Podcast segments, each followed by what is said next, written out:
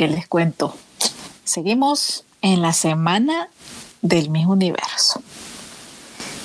¿Lo viste? Tenemos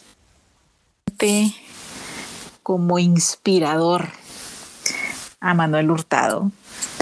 Ya ustedes me han escuchado presentarlo. Yo en serio les digo, no solo hago una presentación de trayectoria, currículum.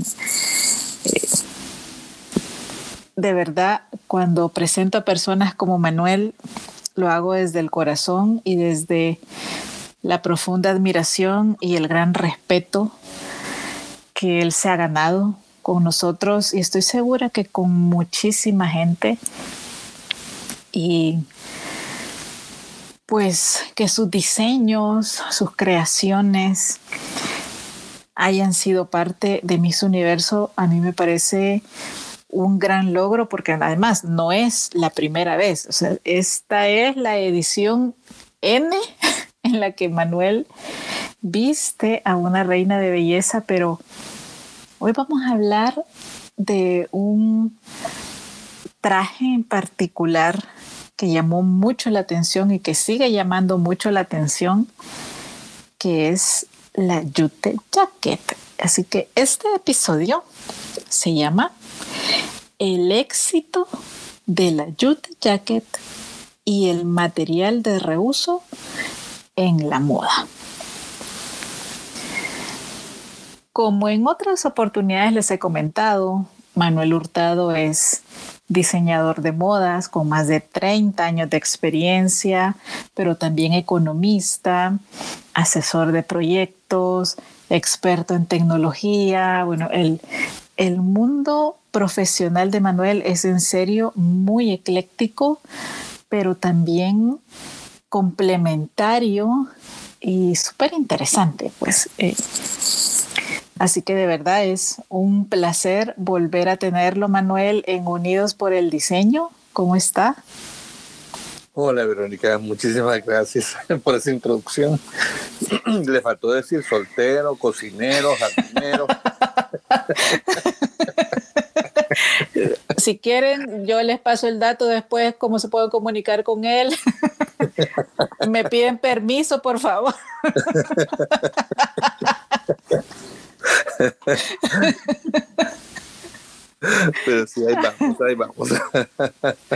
Todos me dicen siempre que yo los vendo muy bien, pero es por eso, es porque se lo han ganado. Y entonces vamos a hablar un poquitito para introducir el tema, ¿verdad?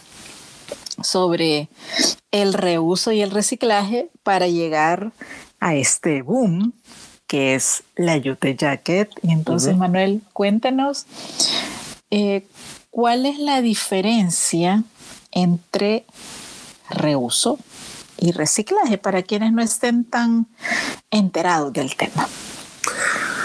Bueno, en el mundo de la moda,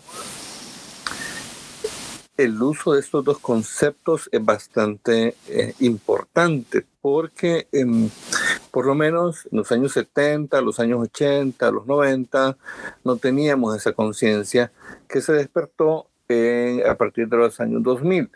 Em, definitivamente el reuso significa que yo puedo darle una nueva vida a una pieza y no necesariamente volver a utilizar la pieza como tal, sino que incluso puedo hasta modificarla. Y por eso es que existen también este montón de, de, de tiendas de ropa de segunda. Y el reciclaje quiere decir que voy a utilizar prendas que ya no estoy utilizando, que no estoy usando, pero cuyo, cuya, eh, cuyas fibras pueden ser parte del proceso productivo para realizar otras prendas. No sé si, si quedó claro esta parte. Sí, sí, sí, perfecto.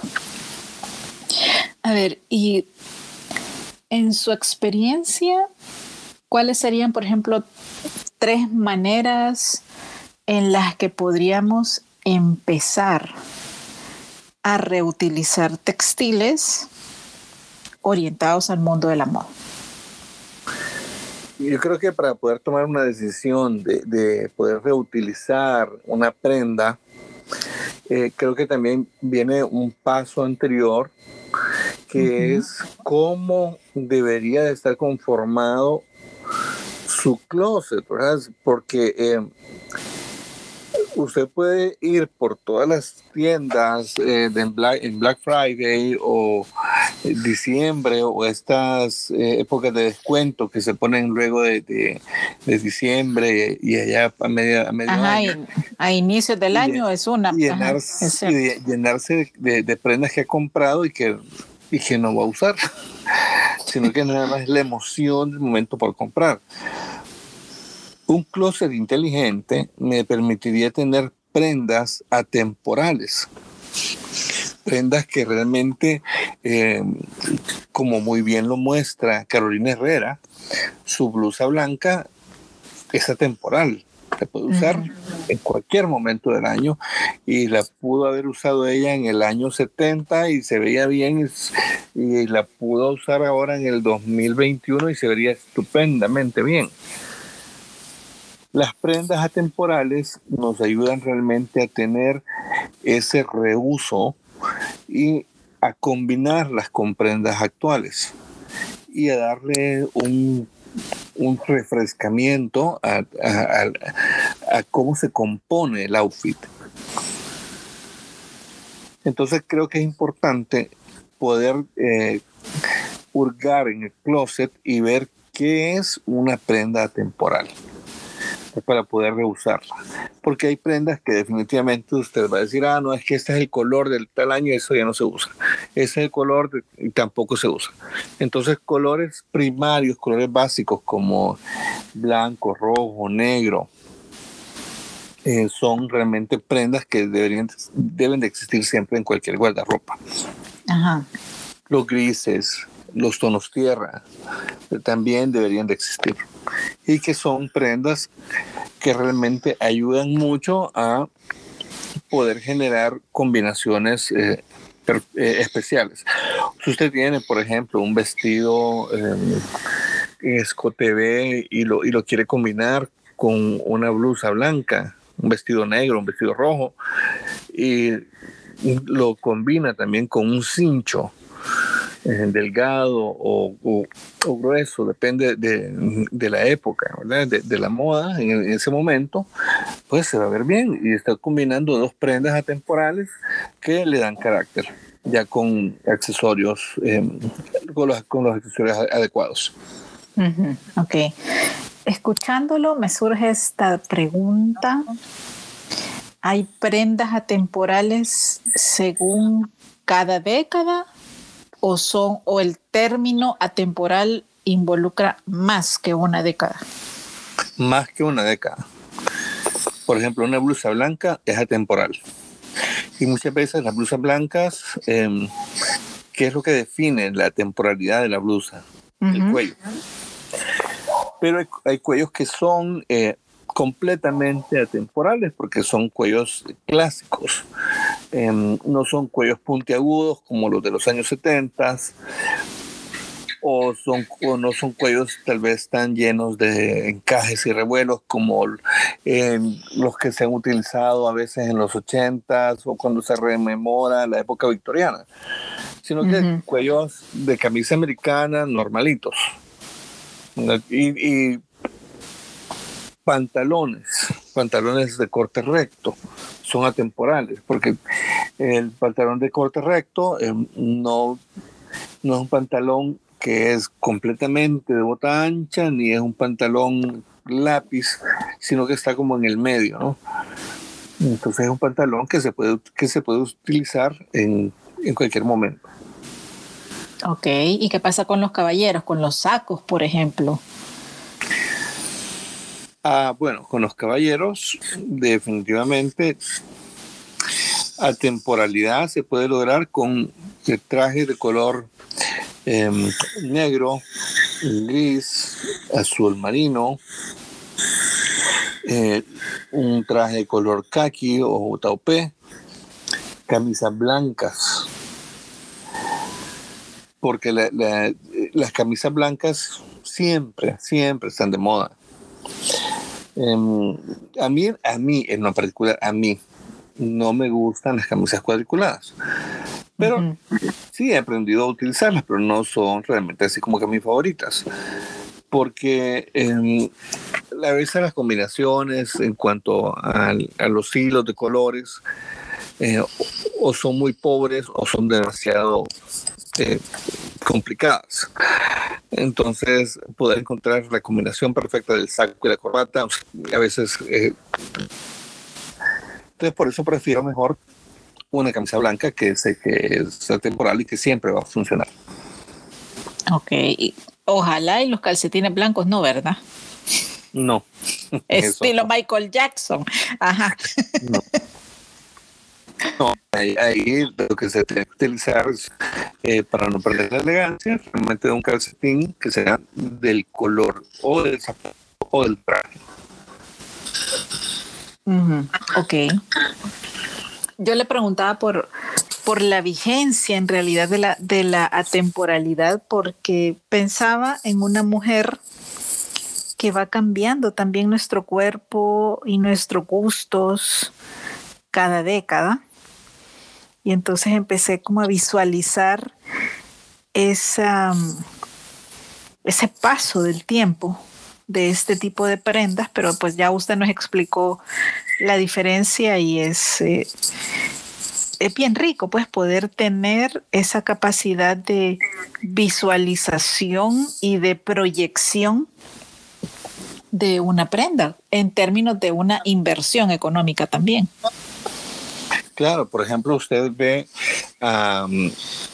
vuelvo al, punto de Carolina, Carolina Herrera. Carolina usa esa blusa con pantalones o la usa con jeans o la ha usado también con unas faldas de tafetán o de, o de, o de para la noche y ella le agrega accesorios, o sea, joyería súper bonita. Tiene también el caso de, de esta centenaria modelo de Iris Arthur. Y ella, a ella la, visten también con la misma blusa blanca de Carolina Herrera, pero por su carácter y por, por eh, su estilo, le agregan accesorios mucho más grandes. Y es la misma blusa blanca y se ve bien las dos. Sí, en, el caso, en el caso de Iris me llama mucho la atención la escala y la cantidad de accesorios para ella que es tan finita. Exactamente. Pero, ese es su look, es, eh, o sea, Iris sin sus lentes y sin los collares, o sea, sin los maxi accesorios, no sería ella. Exactamente. Entonces tenemos una prenda que, que se adapta también al carácter del look de la persona. Ok, entonces hay un tema de también de autoconocimiento y de un estilo propio antes de antes de dar los pasos siguientes, pues uno por un lado de crear este closet inteligente y posteriormente de, sumarle esta conciencia ecológica, ¿verdad? Orientada hacia el ecodiseño en relación al reuso y el reciclaje. Exactamente, exactamente, porque eh, al tener usted un closet inteligente va a deshacerse de un montón de ropa que sabe que la usó una, dos veces y ya, ya no, porque ya ya me la vieron, ya no me gusta, este color ya no está de moda. La compré porque en ese momento estaba enojada y entonces ahora la veo, me, trae ese mal recuerdo, entonces ya no. Pero ahí está, ocupando espacio en su closet. Sí. Algunas prendas eh, también, por ejemplo, las camisetas. A veces las camisetas se convierten no en en material de reciclaje o de reuso, sino que se eh, o de reuso, pero se convierte tal vez en un reuso doméstico. Una camiseta se puede volver un trapo para limpiar. Pijama. Pijama. Pijama. Entonces van teniendo otro tipo de usos. Sí, sí, se vuelven, digamos, parte de los enseres del hogar. Exactamente. Entonces, eso también nos evita a eh, participar en el ciclo de la compra de, del papel, toalla, por ejemplo, eh, y también les produce ahorros. Sí, es cierto. Y bueno, hace poco tuvimos la oportunidad de, ir con usted a ver la película de La Casa Gucci. Y yéndonos ahora al lado de, de la alta costura, alguna de estas marcas que se volvieron referentes para todos nosotros está incursionando en el área del ecodiseño o no? A ver, las marcas que lideran el marketing de lujo, obviamente no lo van a hacer ni, siquiera como una marca sombría, o sea, no existe en sus líneas. No. Ok. Eh, eh, estas marcas eh, lo que hacen es toda la producción que sobra de, las, de, cada temporada se destruye. Es como las medicinas. Un lote de medicinas que no funcionó, se destruye. ¿Por qué? Porque eh, si, estas marcas venden su ropa que no se vendió en la temporada a precios mucho más cómodos, ¿qué le está diciendo a su principal cliente que busque exclusividad? Mira, no, respeto la decisión que tomaste de comprar esta, esta prenda con un precio tan inflado, ¿verdad? Porque ahora la estoy dando al 60, 80% menos del valor que tú la compraste. Cuando se compra algo de, mm, alta gama, obviamente esto es una prenda que usted la guarda y una prenda que hasta la hereda en algunos casos, porque sabe que es algo exclusivo, es algo que no va a tener cualquier persona. Entonces, el sentido del reciclaje y del reuso aquí no, no, no, no, no encaja.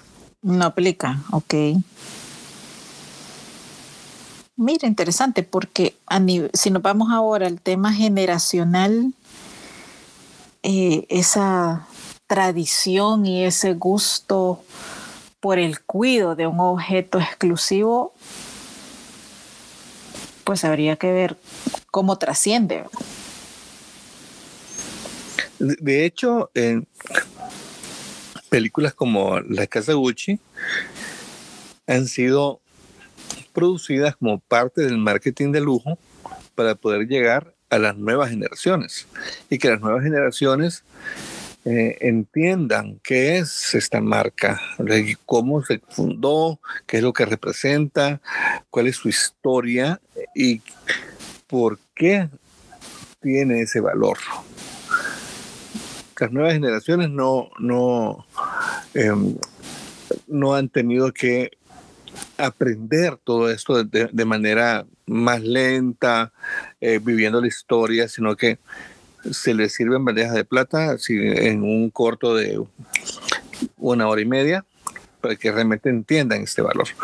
Y, y lo agarran, ¿verdad? Y entonces eh, ellos dicen, ah, ok, la casa Gucci me enseñó que el producto se fabricaba de tal manera, llevaba hasta una lámina de oro, etcétera. Entonces comprenden por qué tiene ese valor y aparte del estatus que proporciona. Y le dan más valor entonces ya a la marca. Ok, bueno, hace poco escuché un podcast que me llamó mucho la atención sobre una tendencia que en realidad no es nueva, pero que se va a retomar con fuerza en los próximos años, que es la venta de prendas para un avatar digital. O sea, usted puede comprar una prenda de lujo para vestirse usted digitalmente. Sí. O, sea, Eh, mi, cabeza, mi cabeza explotó. mi cabeza explotó porque, o sea, si nos vamos también al, al tema de la experiencia y, y si vamos a vivir en mundos virtuales, o sea, yo no sé por qué me tengo que gastar un dineral en algo que no voy a usar físicamente. Lo que sucede es que, bueno, ya existen Sí, algunos sí. juegos Ajá. que le venden a usted algo que se llama piel. Em, y esa piel eh, le, le le proporciona a usted em, poderes para poder, eh, valga la redundancia, subir de nivel. Entonces, es, eh, y si eso existe ya en un juego, imagínese entonces em, como había, otra, había otro juego que se llamaba Second Life, en donde usted creaba su avatar y conocía personas y, y, eh, ya ideaba usted también ahí qué era lo que quería eh, que sucediera en su mundo y cómo quería verse. Ahora, la gente en estos juegos gasta mucha plata. Entonces, las marcas se han dado cuenta de que, real- de que es, es- esta este mundo virtual es una oportunidad que están desperdiciando. Porque si alguien está gastando 5 mil eh, dólares por comprarse una piel para jugar y llegar a cierto nivel, ok, ¿por qué no te compras también, además de esa piel, em, un traje de, mi marca? que te va, te va a distinguir de quién sos. Porque no es lo mismo que esté una comunidad de, de 100 personas alrededor del mundo que alguien esté gastando, mientras que posiblemente existe otra persona que es muy hábil jugando y sube de nivel sin gastar. Y yo, que soy don fulano, entonces, eh, porque este me va a ganar? O sea, eh, eh, vamos siempre con eh, el reconocimiento, porque de eso se trata. De eso se trata también este, la ropa de las grandes marcas. Me van a reconocer porque uso tal marca. Y usar tal marca me da estatus, me da posi- cierta posición, tanto en el mundo real como en el mundo virtual. Ok, bueno, eso me lleva al lado completamente opuesto, que ya no es solo el, el reconocimiento, sino también el, el valor del uso. Y, y ahí en- en- entra mi cabeza en conflicto con generaciones que aprecian más el valor de las cosas por un desarrollo de conciencia versus el que se cree con valor por un poder adquisitivo.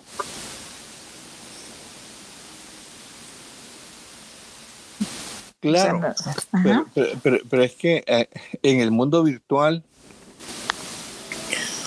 usted puede ser quien quiera, quien quiera ser. Em, y, y en el mundo virtual usted se va a encontrar a gente de todo el mundo. em, viviendo una vida que no es la Claro. real Ajá. pero que como no puedo vivirla en la realidad, la vivo en la virtualidad. No puedo vivirla por mis eh, eh, condiciones locales, eh, por la cultura, em, por mi educación, por, lo que sea. Entonces ahí tengo la oportunidad de hacerlo. Y si tengo la oportunidad de hacerlo y, y- y verme como yo quisiera verme en, la- en el mundo real, y si puedo gastarlo en el mundo virtual, proyecto voy a hacer. Entonces es una oportunidad que eh, la moda ha empezado a explotar y la va a seguir explotando. Sí, porque lastimosamente siempre habrá quien quiera vivir una mentira. En el caso de, de esas realidades virtuales, pues. Es correcto. Que también lo, lo, hemos visto mucho, por ejemplo, en Instagram, con fotografías de viajes que nunca se realizaron. Exactamente. Por poner un ejemplo, ajá. Pero Instagram es, como que el primer paso de esa virtualidad. Eh, y ya eh, la realidad virtual en, este metaverso eh, es otra cosa. un poquito más, más adelantada, porque definitivamente se crean situaciones, hay una eh, una interacción con gente de todo el mundo, no solamente gente local, sino que gente de todo el mundo, depende en qué burbuja de, de situaciones se encuentre o quiere estar. Ok. Y, por eso siempre es, eh, como dicen, la primera impresión es la que cuenta. Me voy a presentar en, en mi metaverso, ¿verdad? tengo que llegar como el don, como la doña, que me vean que voy bien. Si antes, eh, eh, antes era, ok, va mi avatar y que lleve eh, todos los escudos con todos los poderes, ahora que me vean como, como deberían de verme en la realidad. Uy, complicado o sea, se va a volver esto bien complejo, en serio, en, tema de, de lo que creo que soy por lo que virtualmente quiero que crean de mí. Está complicado. Ahí nos podemos enrollar en el tema, pero regresemos a la Yute Jacket. bueno, yo ya voy a sacar mi Yute Jacket para el metaverso. Virtual. sí, claro. vamos a esperarla, vamos a esperarla. todos aquellos que avatares cafetaleros que quieran verse poderosos. me gustó, me gustó eso. bueno, entrando en materia de de esta prenda que también ha tenido mucha atención y que lució pues nuestra actual representante de Miss Universo en, en Israel. ¿Cómo surge la idea de confeccionar una prenda a partir de sacos de café? Pues fue una, una idea bastante curiosa en conjunto con el Consejo Salvadoreño del Café, porque ellos participan en una feria y me piden eh, una prenda que pudiera ser representativa eh, utilizando el enequén.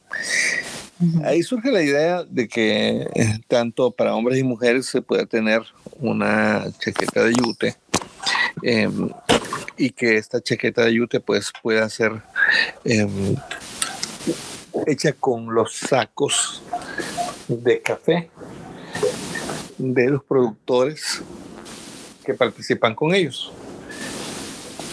Al inicio eh, fue una, una, gran aventura porque no es fácil manejar eh, el yute. No es nada fácil, es una ah, fibra bastante difícil y hay que ver la manera en que se tiene que cortar, se deshila fácilmente, vuela, eh, se, le despega mucha mota y esa mota eh, pica. ¿Y es maleable o es eh, rígida? Tiene partes maleables y tiene partes rígidas. Ahí depende qué parte, qué es lo que se, está buscando. Entonces, por eso es que cuando se está realizando una yute jacket, en, cualquiera diría, así, un, dos sacos es suficiente. No. porque no, no siempre viene este eh, eh, tan maleable la, fibra, sino que hay, que hay que ir buscando, es como un rompecabezas que hay que ir armando. Entonces se arma la, la primera chaqueta, al consejo le encantó la idea y descubrimos durante el proceso que entre utilizar eh, sacos nuevos y utilizar sacos usados, era mejor utilizar usados porque ya el enequén estaba mucho más suave.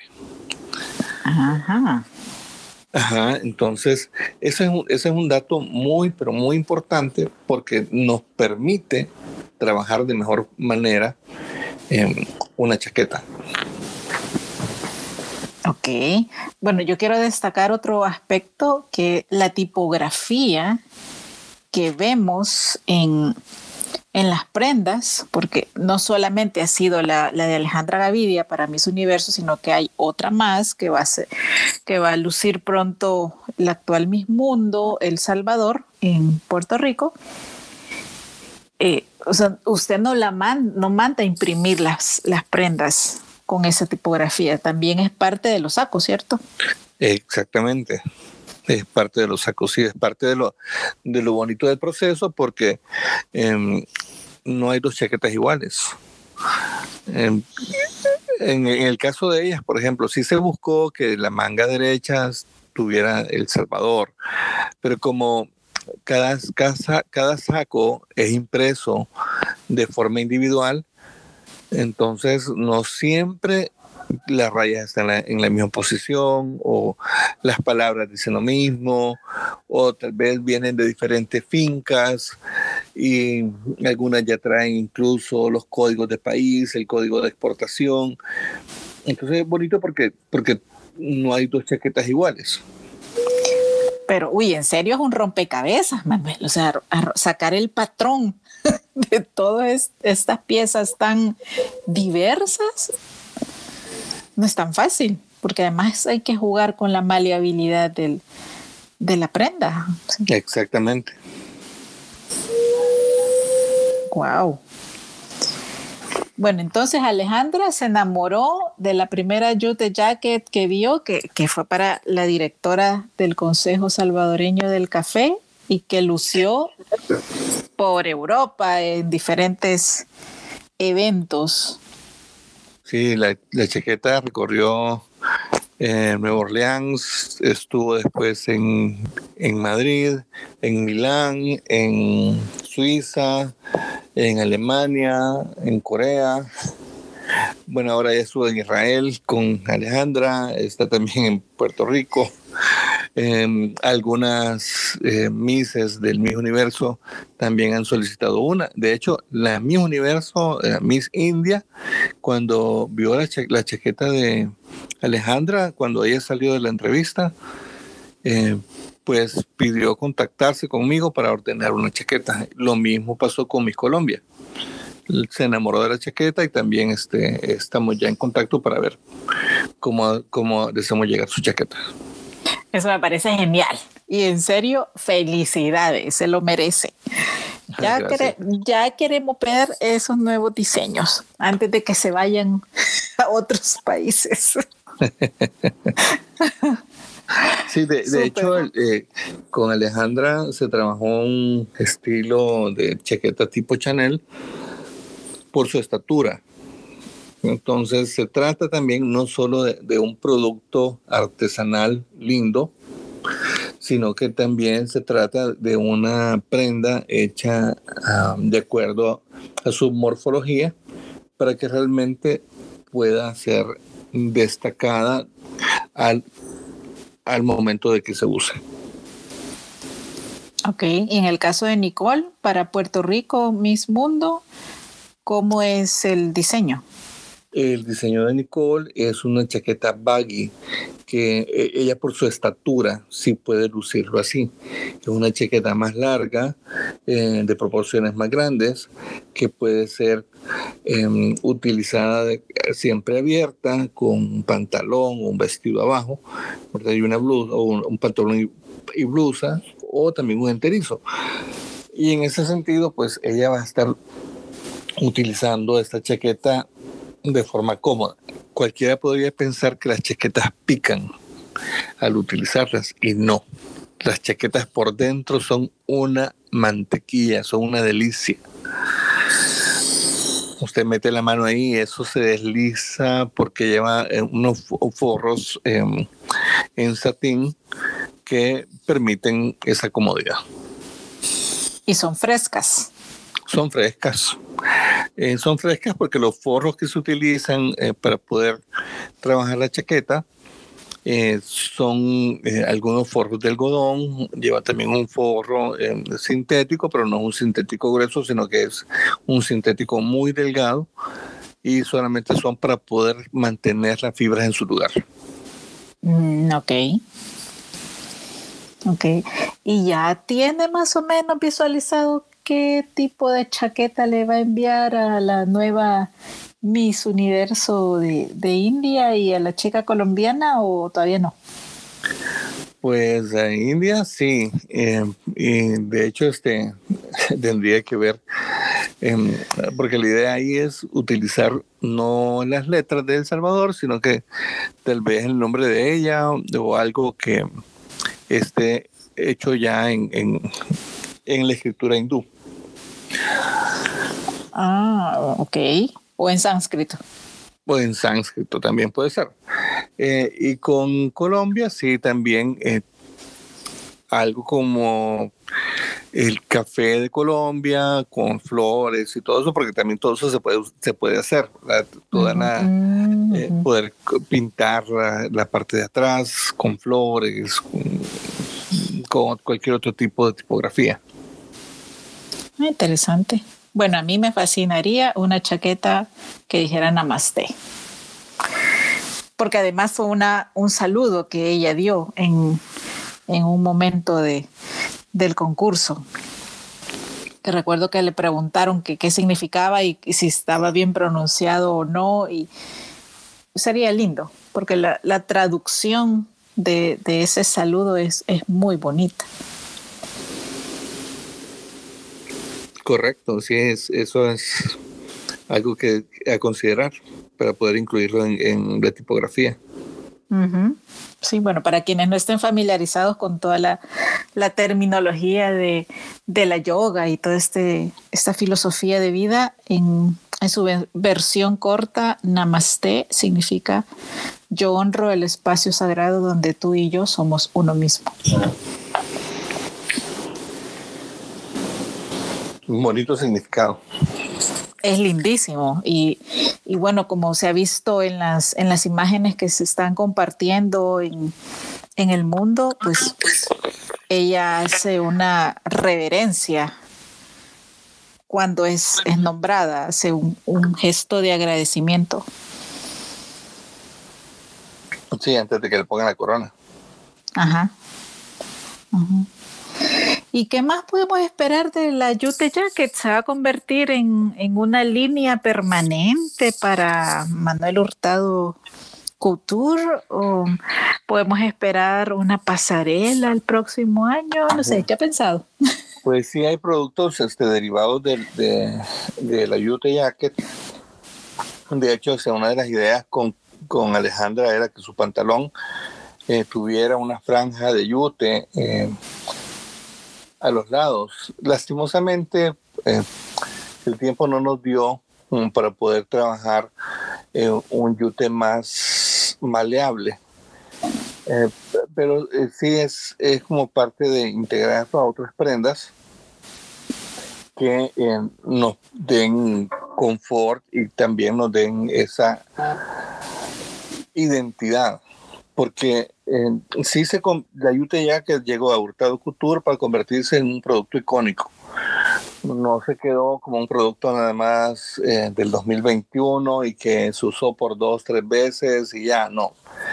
Eh, este es un producto que nos ha permitido tener la, la, visión de poder establecer una línea de, de artículos adicionales la, a la chaqueta.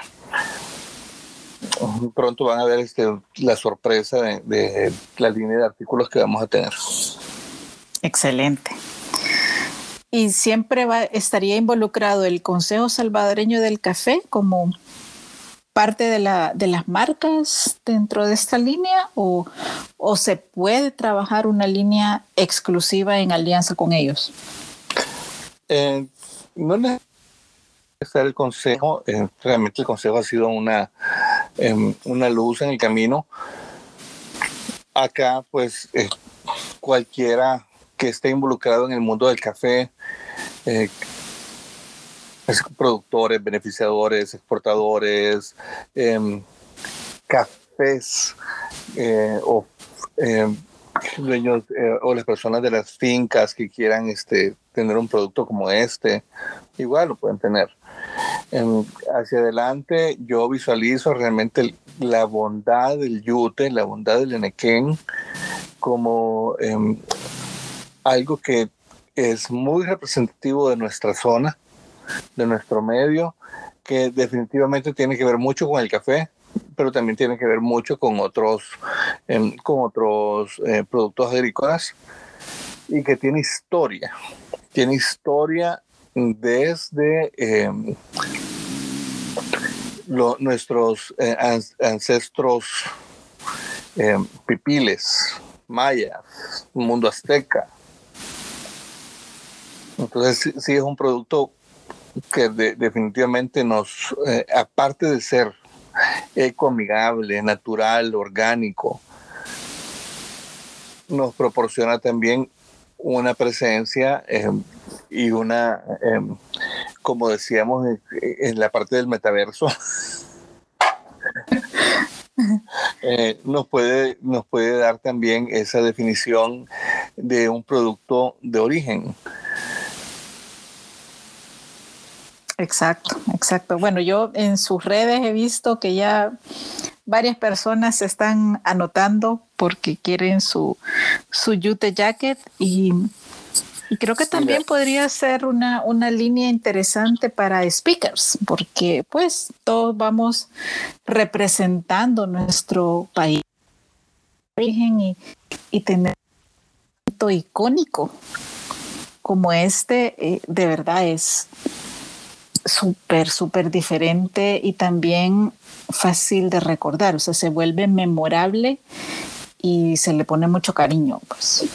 De hecho, gente eh, que está eh, en otros países, salvadoreños que están en otros países, em, ya están en la lista de pedidos, porque me dicen, es que está espectacular y aquí, Estados Unidos, Alemania, en Francia, en España. A todo el mundo, cuando la tengamos, le va a encantar.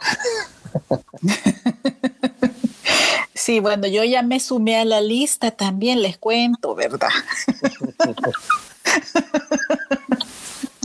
no, eh, no, en serio, ya, ya eh, eh, les digo, qué rico poder explorar, ustedes que nos están escuchando en diferentes países, tomen de ejemplo eh, eh,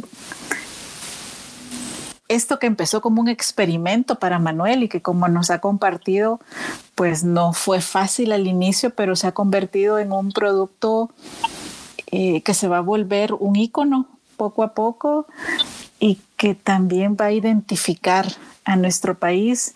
Vean, vean en sus lugares, en sus regiones, en donde nos estén escuchando, que pueden explotar de esta manera que en un inicio quizás no sea el medio usual, tradicional, pero que trabajado y visualizado, tal como Manuel lo hizo con, los sacos de café, ahora tenemos una línea de vestuario. Y yo me di cuenta, em, Verónica, eh, eh, en Alemania alguien realizó también esta idea.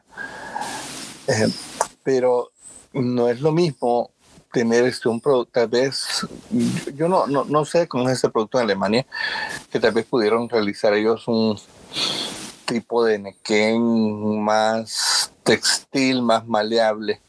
Eh, a diferencia con lo que a mí me tocó trabajar acá, que son sacos, porque de hecho en el, saco de Carolina, el, primero que se hizo para mujer, que era ese estilo baggy, em, incluso uno de los sacos todavía traía las manchas de la miel del café.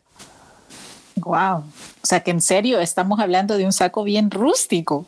Sí, sí, y, y, es, un, es, un, saco que no había, no había sido utilizado una vez, sino que ya varias veces. Entonces cuando yo le decía a Carolina, mira, pero es que esta parte está manchada, pero a mí me gusta que se vea la mancha, porque, porque da la sensación de que de plano este es un producto que ha sido reusado y en este caso también reciclado. Estamos usando los dos conceptos. Y, este, eh, y se dejó de esa manera. Ni siquiera eh, mm, eh, no, hay, no hay un olor malo, no hay un olor feo, sino que sabemos que la mancha que está ahí, porque al, al realmente acercarse se siente el olor dulce de la miel del café. Wow, qué súper. Bueno, cuando compartamos en las redes sociales sobre este podcast, les vamos a compartir también imágenes de estos diseños diversos de la Yute Jacket para que le, le pongan imagen real a lo que Manuel nos ha descrito en, en este episodio. Y Qué súper, qué súper de verdad, porque una oportunidad que va a seguirse explotando y lo rico es que no habrá una Jute Jacket igual a la otra. Así es, así es. No hay dos iguales. Súper. Bueno, Manuel, como siempre es un placer conversar con usted. Eh, nos abre siempre un panorama de posibilidades a través del diseño y, de su capacidad también de, de, visualización y de concreción, porque no se queda solo en la idea, realmente sucede. Y pues qué rico que uno de sus diseños ahora icónico a través de la Yute Jacket haya sido parte de Miss Universo y en el transcurso de los días también de Miss Mundo. Y pues como siempre le deseamos lo mejor para todas sus creaciones. Y a ustedes que nos están escuchando, como siempre, ustedes ya saben que es un honor compartirles a nuestros inspiradores. Así que eh, ¿Algo más que quiera compartir, Manuel, con Unidos por el Diseño? Agradecerles por la oportunidad y me tienen a la orden. Igual, pues, quieren ver algo en mis redes. Ahí estamos, como Hurtado Couture. Y para adelante. Para adelante, para adelante. Y si quieren poner su orden para su Yute Jacket, vayan haciendo espacio porque la lista. Va, va después de la mía, les aviso. no sé qué número tengo en la lista, pero van después de